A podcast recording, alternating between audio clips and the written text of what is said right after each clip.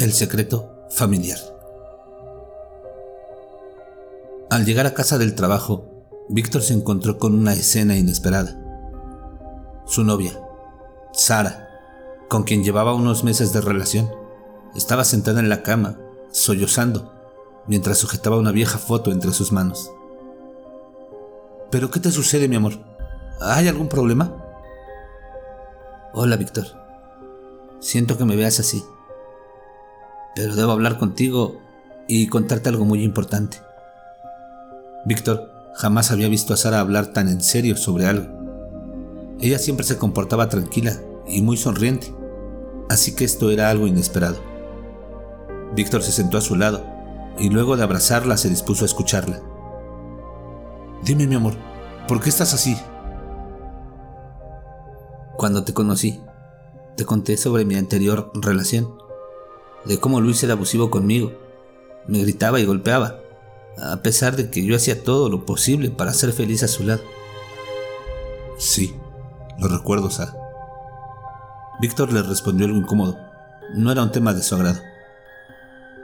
Una noche, él regresó borracho a casa y me golpeó. Lo hizo tan fuerte que casi pierdo la conciencia. Luego de que él se quedó dormido, llamé a mi madre porque necesitaba desahogarme pero después de escucharme, me dijo algo que para mí no tenía sentido. Me dijo que buscara dentro de una caja que ella había escondido en mi habitación en una visita sin que me diera cuenta. Ahí debería de encontrar una vieja foto que tal vez data del año 1880. En ella está una mujer vestida de negro, con rostro avejentado y serio. Sus manos blancas, puestas sobre las rodillas, también son visibles sentada en una silla de madera, sin nada reconocible a su alrededor. Realmente me pareció una descripción algo tenebrosa, y aunque le pregunté quién era, mi madre no me lo dijo. Solo insistió en que la buscara. Al encontrar la foto, para mi sorpresa, solo estaba la silla de madera. No estaba ninguna mujer sentada en ella. Cuando tomé el teléfono para decirle a mi madre, ella de alguna forma ya lo sabía y me dijo que si la mujer no estaba en su silla, que tomara mis cosas y me fuera de la casa sin volver a regresar.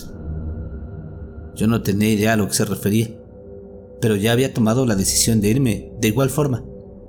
Así que me fui lejos de Luis. Incluso me olvidé de aquella foto. Yo solo pensaba en cuánto lo odiaba por todo lo que me había hecho, y juré no permitir que nadie me volviera a tratar así. Poco antes de conocerte a ti, Estando en el departamento donde vivía, un olor extraño se sentía por toda la casa. Era un olor a podrido y no importaba cuánto limpiara, no se iba aquel mal olor repugnante. Hasta que un día vi una mancha en una pared y al tratar de limpiarla se hizo un agujero y me di cuenta que todo ese olor nauseabundo que llevaba sintiendo por meses provenía de ahí.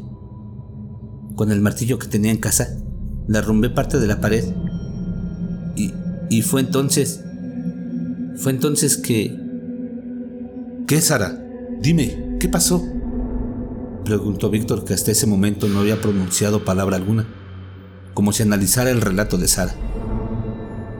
Él. Él estaba ahí. Era Luis, pero no era más que un cadáver putrefacto. Aparentaba llevar meses muerto. Tal vez el mismo tiempo que tenía yo de haberme ido de su lado. Su cara, Oh, por Dios, su cara tenía una expresión de terror, como si hubiera muerto simplemente de espanto, aunque unas huellas de manos de color negro todavía eran claras en su rostro, como si alguien hubiese agarrado su cara antes de morir. Yo quedé paralizada sin saber qué hacer, pero junto a su ya podrida humanidad se encontraba la foto. La foto de la silla vacía, o eso pensaba yo, porque al tomarla y verla nuevamente, esta vez estaba la mujer sentada, sonriente. No estaba seria como me dijo mi madre. Y sus manos, sus manos ya no eran blancas. Ahora parecían estar sucias, como manchadas de negro. Antes de poder reaccionar y llamar a la policía, mi madre me llamó de pronto, y sin que yo le contara nada de lo que había pasado, ella me dijo que sabía que la mujer había regresado a su silla y que Luis estaba muerto. Le pedí explicaciones, le dije que me dijera quién era esa mujer y si tenía algo que ver con la muerte de Luis. Ella me dijo que esa foto ha estado en nuestra familia por generaciones y que se trata de un ente maligno, invocado por alguna mujer de nuestra familia mucho tiempo atrás, para que nos proteja de cualquier hombre que nos maltrate. Yo no sabía que mi madre, mi abuela, mi bisabuela y todas las anteriores tuvieron alguna vez novios o esposos abusadores, y por esta razón este ente los asesina si nos llegan a tocar. Cuando no está en la foto, es porque ya ha salido a atacar, y luego regresa con el alma del hombre en sus manos. Por eso quedan sucias de negro. Por Dios, Sara. ¿Pero qué es todo esto que me estás contando? Es lo más terrorífico que he escuchado. Y si todo esto es verdad, yo... Lo es, Víctor. Lo es. Yo lo dudaba un poco, pero ya no. Pero, ¿por qué lloras? Si esto ya lo sabías, ¿qué es lo que está pasando? Víctor, yo te quiero mucho y lo sabes. Pero te he contado todo esto que nunca te dije antes, porque hoy recordé que la semana pasada tuvimos una discusión. Sí, recuerdo que me enfadé porque no tenías lista la cena. Pero, pero eso ya es pasado. Lo resolvimos, Sara. Tal vez me molesté un poco, pero yo te amo. Yo sé que me amas, Víctor. Pero esa noche te descontrolaste. Sara, Sara, lo siento. Sé que te di un golpe, pero te pedí perdón. No volverá a pasar. Sé que no volverá a pasar, Víctor. Pero ya debo irme. En verdad te quise mucho. Pero, ¿a dónde vas? Sara. Sara, no te vayas. Las palabras de Víctor parecían no llegar a los oídos de Sara, quien se levantó de la cama, tomó una maleta con sus cosas y caminó hacia la puerta de salida sin dirección clara pero definitivamente lejos de ahí. Sin embargo, al caminar, dejó caer la foto al suelo. Víctor, aún sorprendido por la situación, sin saber cómo reaccionar, alzó la foto y al verla, sus ojos querían salirse de sus cuencas, al ver que la silla se encontraba nuevamente vacía. Ahora entendía la razón por la cual Sara estaba tan perturbada. Sara, Sara, perdóname, Ayúdame. No puedo hacer nada, Víctor. Lo siento mucho.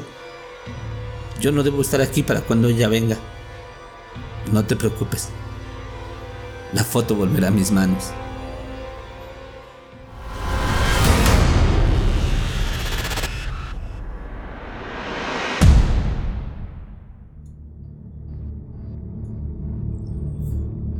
Algo habita este cuarto.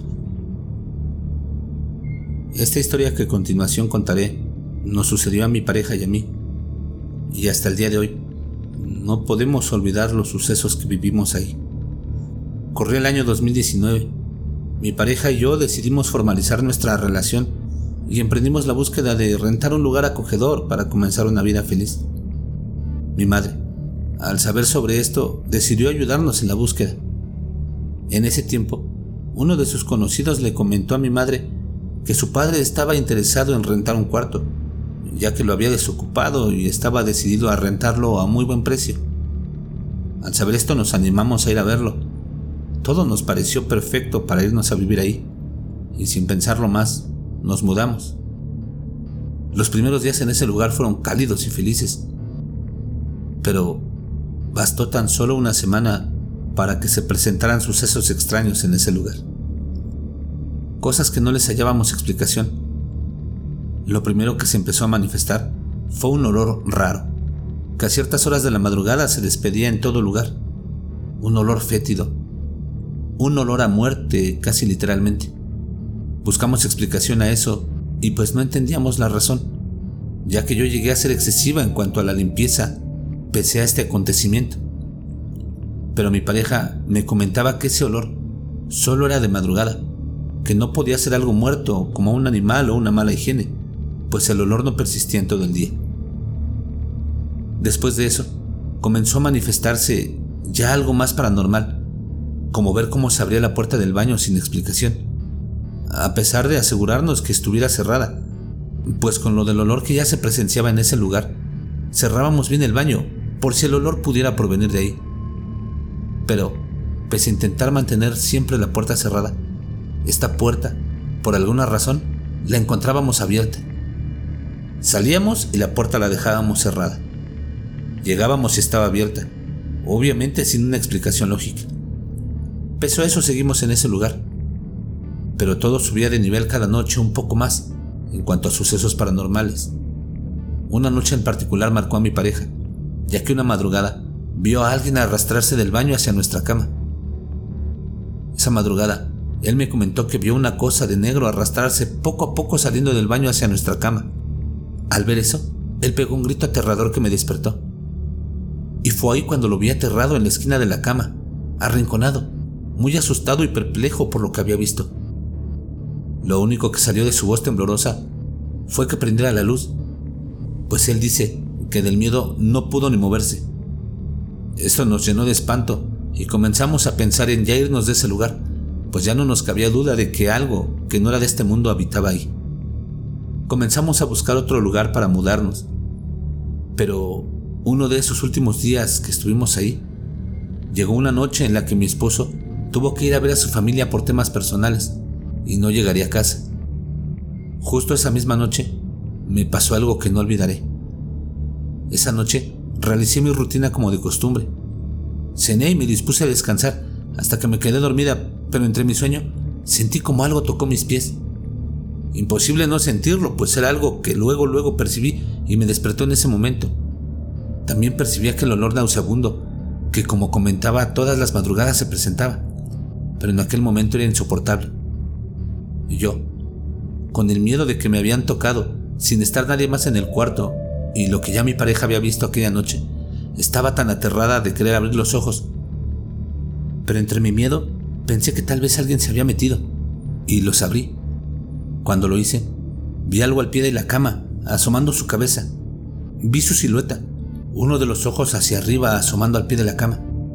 En ese momento escuché una risa demoníaca, y, y al voltear a ver el apagador, vi como una cuerda, una soga se balanceaba del muro que estaba a la mitad del techo. Saqué las fuerzas necesarias para estirarme y prender la luz.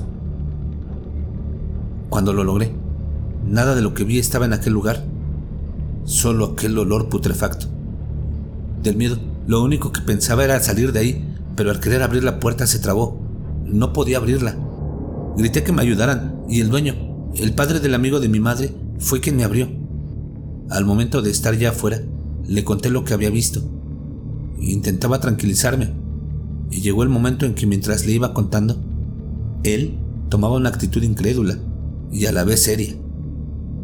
Le pregunté qué había pasado ahí, en ese lugar, y me contó lo ocurrido. Tiempo atrás, uno de sus hijos se había suicidado. Lo encontraron colgado del muro que había ahí, en el cuarto. Encontraron en ese momento cosas obscuras, en el baño, pensando que tal vez un demonio lo había obligado a quitarse la vida por todo lo que llegaron a encontrar. Por eso es que ese cuarto duró así, vacío, un tiempo, hasta que él pasó el duelo de su pérdida y decidió rentarlo. Me pidió disculpas por lo que vivimos ahí y me prometió que no lo volvería a rentar, pues tal vez nunca el alma de su hijo descansaría o dejaría que nadie más habitara ahí. Todo lo que había escuchado me dejó atónita, y esa misma madrugada marqué a mi hermano, quien fue por mí, y ya no regresé más a ese lugar. En los siguientes días solo fue mi esposo con la mudanza a recoger nuestras cosas, y ya no supimos más de ese maldito lugar. Tan solo esperamos que nunca más sea habitado, pues lo que está ahí es algo que no es de este plano.